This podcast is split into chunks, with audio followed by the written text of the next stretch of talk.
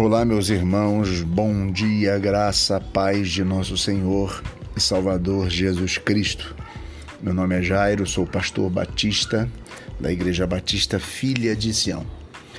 Queria deixar para vocês hoje nesse podcast um texto bíblico e uma reflexão breve que talvez nos acalente, nos acalme e nos traga certeza para continuar a nossa vida com fé vivendo em fé e pela fé.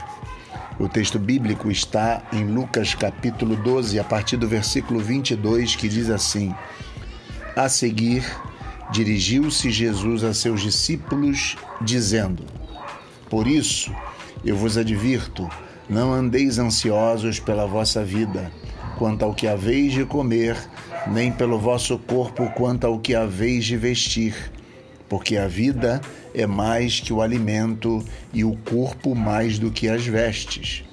Observai os corvos, os quais não semeiam, nem fiam, não têm despensa, nem celeiros. Todavia Deus os sustenta. Quanto mais valeis do que estas aves. Qual de vós, por ansioso que esteja, pode acrescentar um côvado ao curso da sua vida? Se, portanto, nada podeis fazer quanto às coisas mínimas, por que andais ansiosos pelas outras? Observai os lírios, eles não fiam nem tecem. Eu, contudo, vos afirmo que nem Salomão, em toda a sua glória, se vestiu como qualquer deles. Ora, se Deus veste assim a erva que hoje está no campo e amanhã lançada no forno, quanto mais tratando-se de vós, homens de pequena fé.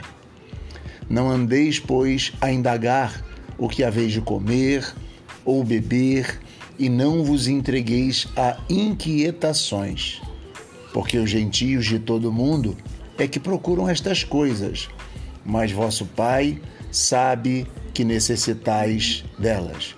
Buscai, antes de tudo, o seu reino, e estas coisas vos serão acrescentadas. Este texto é conhecidíssimo, lido e explanado muitas vezes, com certeza, e você já tenha acompanhado e ouvido isso tudo.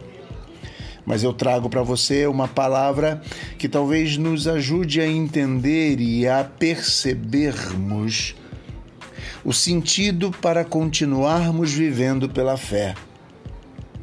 Olha, é preciso entender pelo menos três coisas neste texto. Nós vivemos muitas vezes ansiosos, mas via de regra nossas ansiedades têm a ver com a futilidade, com o que é fútil, com o que não é essencial.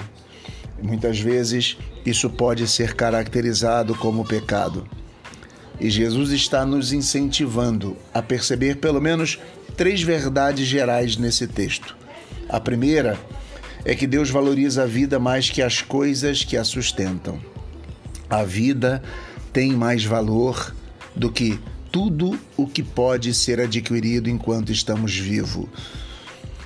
A vida tem mais valor que as coisas, que os prédios, que os empregos. Hoje estamos na pandemia do coronavírus e precisamos entender que preservar a vida é o bem maior do que continuar movimentando e fazendo a economia crescer. Olha, o valor maior é a vida. A segunda verdade, o Deus onipotente garante aquilo que a nossa preocupação não pode cuidar. Se nós olharmos o próprio texto, é preciso orar sem preocupações. Deus sabe as nossas necessidades. Se Ele veste o lírio, se Ele cuida de toda a erva do campo, muito mais cuidará de nós. Então é preciso crer e confiar que o Deus Onipotente garante tudo que a nossa preocupação não pode cuidar. Ele está cuidando de nós. Logo, precisamos andar confiantes e com certeza de fé de que nada nos faltará de que, mesmo que venhamos a passar algumas necessidades, o Senhor se levantará através de outras pessoas e nos abençoará. A terceira verdade é que Deus nos tem mais amor do que a qualquer outro objeto do seu cuidado. A Bíblia declara de forma simples, mas profunda, que nós somos a coroa da criação de Deus. O ser humano é a coroa da criação de Deus. Deus tem mais amor a nós do que a qualquer outra coisa. Deus tinha mais amor a Abraão do que a Israel no sentido de nação.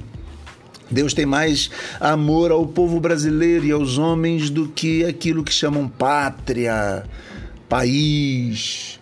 Deus tem mais valor. Deus dá mais valor aos homens do que as coisas, do que os objetos, do que as instituições. Nós temos mais valor do que uma, um CNPJ de uma igreja local. Deus nos ama a ponto de enviar o seu filho para morrer por nós. Deixo-vos esta palavra nesta manhã, com a certeza de que esse texto pastoreia as nossas almas. Que Deus abençoe, guarde você, que a graça, a paz e as misericórdias de Deus sejam com todos nós. Um abraço e amém.